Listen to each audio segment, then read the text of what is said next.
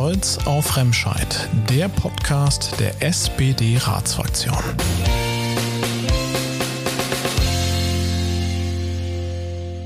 Und damit hallo und herzlich willkommen zur neunten Ausgabe von Stolz auf Remscheid. Mein Name ist Malte Baumgarten und ich spreche einmal im Monat mit Menschen, die in und für Remscheid sozialdemokratische Politik machen. Was treibt sie an? Welche Ideen haben sie für unsere Stadt? Und wie ticken sie eigentlich privat? All das und noch viel mehr versuche ich in rund 20 Minuten herauszufinden. Mein heutiger Gast ist die Geschäftsführerin unserer Ratsfraktion, Ilona Kunze-Sill. Hallo Ilona. Hallo Malte. Wie du vielleicht schon weißt, machen wir am Anfang immer einen kleinen Steckbrief, um unsere Gäste hier im Podcast vorzustellen. Und wenn du bereit bist, würde ich das jetzt auch gerne mit dir machen. Gerne. Name. Ilona Kunze-Sill. Alter. Ich werde bald 64. Beruf. Fraktionsgeschäftsführerin. Geburtsort. Wuppertal. Wohnort. Stadtmitte. Hobbys. Ja, da hört Sport auf jeden Fall dazu. Und wenn meine Zeit es zulässt, spiele ich gerne Tennis. Ich lese gerne, alles Mögliche, auch zeitgenössisches, aber auch Krimis. Und dann habe ich zwei Enkelkinder, für die ich nicht immer so viel Zeit habe, aber die auf jeden Fall ein Hobby für mich sind. Deine Lieblingsfarbe? Blau. Seit wann bist du in der SPD? Seit 1990. Und was ist dein Lieblingsort in Remscheid? Mein Lieblingsort ist der Balkon mit meinem Weitblick bis ins Siebengebirge. Das hört sich sehr gut an. Dann erstmal vielen Dank für diesen kurzen Steckbrief. Du hast eben gesagt, dass du in Wuppertal geboren wurdest und wie ich weiß, bist du im Stadtteil Kronenberg aufgewachsen. Seit 1981 lebst du jetzt aber in Remscheid. Wie kam es dazu? Also ich bin nicht nur in Kronenberg aufgewachsen, ich habe auch eine ganze Zeit in der Südstadt von Elberfeld gelebt und bin heute nach wie vor eng mit Kronenberg verbunden, weil dort meine 96-jährige Mutter lebt und die ich dort auch regelmäßig besuche. Ja, nach meiner Schule und Ausbildung zur kaufmännischen Angestellten in Wuppertal wechselte ich dann 1977 nach Mannesmann Röhrenwerk und somit war eigentlich auch schon mein erster Bezug zu Remscheid und zum Südbezirk hergestellt. Ja, und 1981 bin ich dann endgültig von Wuppertal nach Remscheid gezogen. 1983 wurden mein damaliger Mann und ich stolze Eltern einer wunderbaren Tochter und dann, da später, als unsere Tochter klein war, habe ich zahlreiche Kurse für Gymnastik, unter anderem auch hier in Remscheid gegeben, denn ich bin zudem ausgebildete Übungsleiterin und war 20 Jahre auch Vorsitzende eines Wuppertaler Turnvereins in der Südstadt von Elberfeld. Ja, und nach meiner Scheidung habe ich mich beruflich neu orientiert und habe in der Verwaltung der Stadt Wermelskirchen gearbeitet. Du hast gerade schon gesagt, du bist äh, gelernte Kauffrau und hast viele Jahre für die Mannesmann Röhrenwerke gearbeitet. Viele Mitarbeiterinnen und Mitarbeiter von Mannesmann berichten von einem hohen Identifikationsgefühl mit dem Konzern. Welche Bedeutung hat Mannesmann denn für dich heute noch?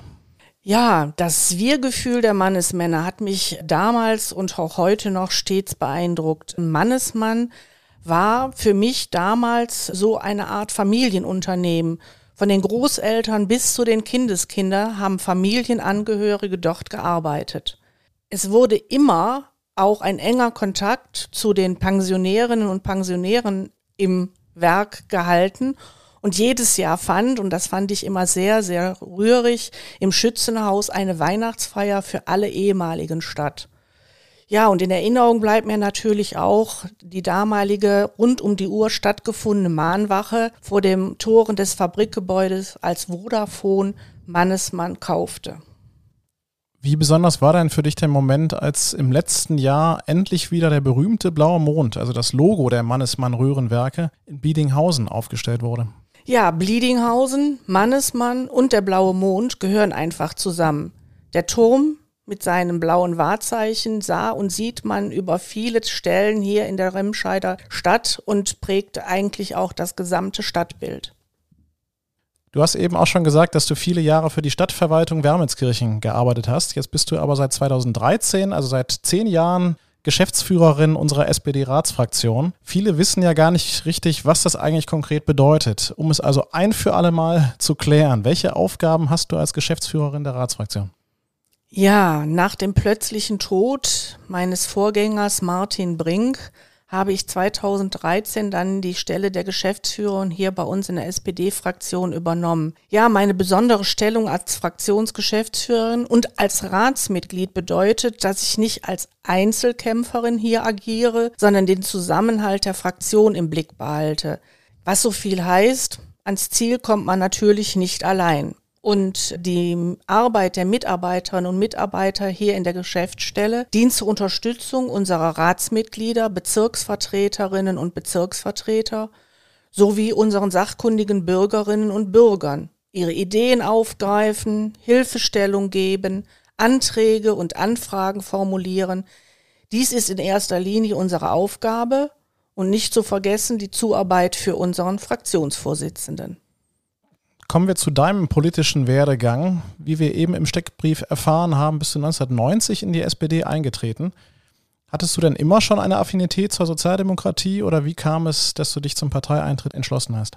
Ja, wie ich eingangs schon erwähnte, war ich ja 20 Jahre Vorsitzende eines Wuppertaler Turnvereins in der Südstadt von Elberfeld und darüber hinaus auch im Turnverband Wuppertal sowie im Rheinischen Turnerbund tätig. Von daher vermutlich und kommt sicherlich auch mein ehrenamtliches Engagement. Und so wurde ich natürlich dann im Februar 1990 Mitglied der SPD im Ortsverein Süd ja, und da ist es auch so, dass ich ihm viel zu verdanken habe und bis heute eng mit dem OV Süd verbunden bin. Und natürlich von zu Hause aus. Dort wurde schon immer die SPD gewählt. Ja, und meine großen sozialdemokratischen Vorbilder Willy Brandt und Helmut Schmidt, das ist natürlich für mich ganz herausragend. Welche Themen liegen dir in deiner politischen Arbeit denn am meisten am Herzen? Ja, Kommunalpolitik, findet vor Ort statt und daher stehen für mich natürlich die kommunalpolitischen Themen im Vordergrund. Und hier bei uns zurzeit ganz aktuell das Outlet Center. Hier hoffe ich, dass wir zu einer schnellen Umsetzung kommen. Und was mich noch umtreibt, sind die fehlenden Kinderbetreuungsplätze. Wir haben viel mehr Kinder als noch vor Jahren prognostiziert. Doch Grundstücke und Investoren zu finden, eine schwierige Aufgabe und eine heraus weitere Herausforderung ist zudem, einen geeigneten Standort zu finden. Dann gibt es natürlich die Gewerbeflächenentwicklung für den Erhalt unserer Arbeitsplätze, gerade hier vor Ort. Und was sich überall widerspiegelt, ist der Fachkräftemangel, dem wir unbedingt entgegenwirken müssen. Und auch das stellt uns vor große Herausforderungen. So, und wo setzen wir an? Wie steuern wir dagegen? Das wird unser großes Thema sein.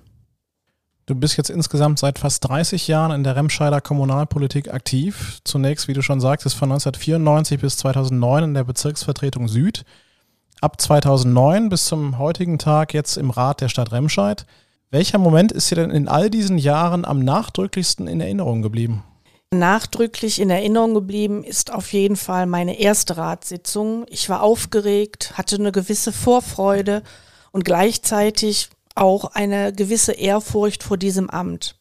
Beeindruckend sind für mich nach wie vor, wie wir gemeinsam Entscheidungen finden und dann auch treffen, aber auch die gemeinsamen Gedenkminuten, wie beispielsweise die der Flutopfer, die zu beklagen waren und im vergangenen Jahr das verheerende Erdbeben in der Türkei.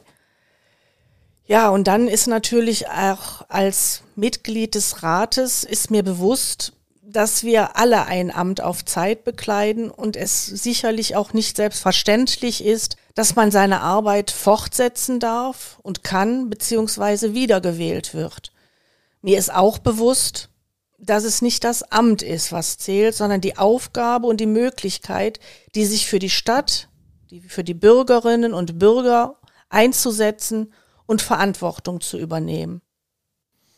Ja, dann erstmal vielen Dank für diesen ersten Teil. Und damit kommen wir zu einer Kategorie, die inzwischen auch schon Tradition in unserem Podcast hat, nämlich entweder oder. Das heißt, ich gebe dir also zwei Begriffe vor und nach Möglichkeit solltest du dich für einen von beiden dann entscheiden. Kronenberg oder Hasten? Ganz gemein, aber ich entscheide mich für Kronenberg. Johannes Rau oder Willi Hartkopf? Johannes Rau. Wilhelm Konrad Röntgen oder Friedrich Breyer? Wilhelm Konrad Röntgen. Nordsee oder Ostsee? Ostsee. Stadt oder Land? Land. Steak oder Salat? Salat. Sekt oder Selters? Sekt. Tennis oder Turnen? Tennis. Zeitung oder Internet? Internet. Und Fahrrad oder Auto? Auch das ist so gemein. Also da ich beides gerne tue, sowohl Auto als auch Fahrrad, ist es wirklich schwer für mich. Aber ich fahre gelegentlich auch sehr gerne Rad. Okay, ja, vielen Dank für dieses Entweder-Oder. Und damit kommen wir nochmal zurück zur Kommunalpolitik. Kürzlich wurde ja der Doppelhaushalt für 2023 und 2024 im Stadtrat verabschiedet. Wie stolz macht es dich, dass die Stadt Remscheid um Kämmerer Sven Wirz es geschafft hat, trotz der angespannten Finanzlage wichtige Investitionen, unter anderem in Sport und Bildung, auf den Weg zu bringen? Ja, da hast du recht. Er und sein Team haben es geschafft, dass wir wieder Spielräume haben und gestalten können. Die lange Zeit der Einsparungen macht sich nun unweigerlich und leider auch überall bemerkbar. Und einige Sportanlagen und auch Schulgebäude müssen dringend saniert werden. Und damit wurde auch begonnen, so zum Beispiel die Klassenräume in den Gymnasien vorbereitet für den Umstieg von G8 auf G9, die stadtweite Digitalisierung der Schulen natürlich und die Aufbereitung und Umgestaltung von Sportanlagen, so Hackenberg und auch Rheinshagen. Neben deiner Arbeit als Ratsmitglied und Geschäftsführerin der Ratsfraktion bist du jetzt auch seit einigen Jahren im Aufsichtsrat der Stadtwerke Remscheid tätig. Und die Stadtwerke haben ja aktuell viele spannende Projekte, zum Beispiel den Umbau des Friedrich-Ebert-Platzes, die Umgestaltung der Innenstadt oder auch die Anschaffung von E-Bussen. Welchen Effekt erhoffst du dir mit diesen Projekten für Remscheid? Ja, mit der Beschaffung von E-Bussen haben die Stadtwerke, anders als andere Stadtwerke, einen ganz neuen Weg beschritten. Hier wurden zahlreiche Busse im Vorfeld getestet und insbesondere die Busfahrerinnen und Busfahrer wie auch das Werkstattteam wurden mit einbezogen, um dann den richtigen Bustyp hier für Remscheid auszuwählen. Und die Umgestaltung des Friedrich-Ebert-Platzes hat begonnen. Ich kann das immer verfolgen, direkt aus meinem Fenster vom Büro aus. Und da bin ich mal gespannt mit der Fertigstellung, die sicherlich auch hier vor Ort ein Hingucker sein wird. Und wenn es uns dann noch gelingt, eine Öffnung zur Alleestraße hinzubekommen, glaube ich, ist da ein großer Schritt in die richtige Richtung getan. Ja, die Innenstadt, die Alleestraße bewegt uns und beschäftigt uns ja nun schon seit Urzeiten und ist eine unendliche Geschichte mit viel Potenzial für Verbesserungen oder Veränderungen. Die Leerstände, so haben Geschäftsaufgaben und alteingesessener Händler sowie die Zunahme des Onlinehandels zu dieser Entwicklung geführt und diese Schließungen konnten letztendlich auch nicht kompensiert werden.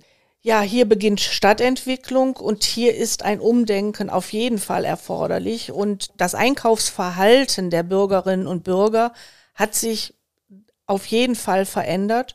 Und eine Einkaufsmeile, wie wir sie mal hatten in der Vergangenheit, da glaube ich, ist das nicht mehr zeitgemäß. Angemessenes Wohnen für Familien und Senioren, so die Verbindung von Einkaufen und Wohnen schaffen, wie auch verbesserte Aufenthaltsmöglichkeiten im Außenbereich. Ich denke, das wäre ein richtiger Weg und wenn alle Beteiligten da einen gemeinsamen Weg finden würden, wäre das, glaube ich, sehr zielführend. Nochmal zurück zu dir persönlich. Ein wichtiger Teil deines Lebens ist eindeutig die ehrenamtliche Arbeit. Wie du eben schon sagtest, warst du über 20 Jahre Vorsitzender eines Turnvereins in Wuppertal und auch ehrenamtlich im Rheinischen Turnerbund aktiv. Außerdem warst du unter anderem auch als Chefin tätig. Aktuell werden ja auch hier in Remscheid händeringend Chefen gesucht. Das Interesse an ehrenamtlichen Tätigkeiten scheint aber stark zurückgegangen zu sein. Was kann aus deiner Sicht getan werden, um das zu ändern? Welchen Stellenwert sollte Ehrenamt in der Gesellschaft haben? Also das Ehrenamt kann man nicht hoch genug werten und schätzen. Ich weiß aber, dass es vielen Menschen mangels Zeit vielleicht nicht gereicht, um da aktiv einzusteigen.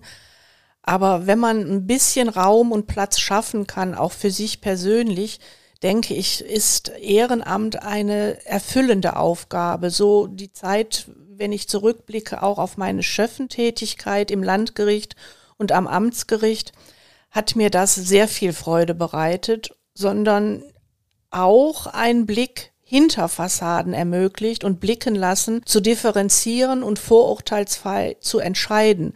Also mich hat's in der Form also wirklich bereichert und auch als Jugendchefin hat mich betroffen gemacht, wie prägend das Elternhaus sein kann. Und wenn man das auch im Ehrenamt für sich gewinnen kann, solche Einblicke, kann es einen auch persönlich sehr prägen. Zusammen mit unserem Unterbezirksgeschäftsführer Antonio Scarpino hast du vor einigen Jahren das Erfolgsformat Nachbarschaftsgespräche ins Leben gerufen. Wie wichtig ist es aus deiner Sicht, dass wir wieder miteinander ins Gespräch kommen, insbesondere jetzt nach der Pandemie und Social Distancing? Man sollte also nicht müde werden, die Dinge zu erklären, wenn möglich nach draußen gehen und sich den Fragen der Bürgerinnen und Bürger stellen. So haben wir vor einigen Jahren, wie du es gerade gesagt hast, unsere Nachbarschaftsgespräche ins Leben gerufen und wir gehen zu den Menschen und nicht die Menschen kommen zu uns. Und mit ihnen gemeinsam gehen wir durchs Quartier, die Menschen vor Ort in ihrem Wohnumfeld zu erreichen, zu hören, praktisch, was die Menschen dort vor Ort bewegt, ob sie sich wohlfühlen, wie sie dort leben und etwas im Argen liegt. Kurz gesagt, man muss sich kümmern und deren Belange ernst nehmen. Ich habe die Pandemie ja eben angesprochen. Die Welt war in den letzten Jahren ja gefühlt durchgängig von Krisen geprägt. Dennoch gibt es immer wieder auch Lichtblicke, zum Beispiel das Projekt Ein Baum für jedes Baby. Was genau hat es denn damit auf sich? Eine ganz spannende Geschichte, nachdem die Jusos und die Ratsfraktion gemeinsam diese Idee ins Leben gerufen haben, nämlich ein Baum für jedes Baby, haben wir also einen Antrag formuliert und die Stadt Remscheid hat es nun geschafft, in diesem Jahr in Bergisch Born ein Gebiet zu finden, wo Bäume, kleine Bäume gepflanzt werden.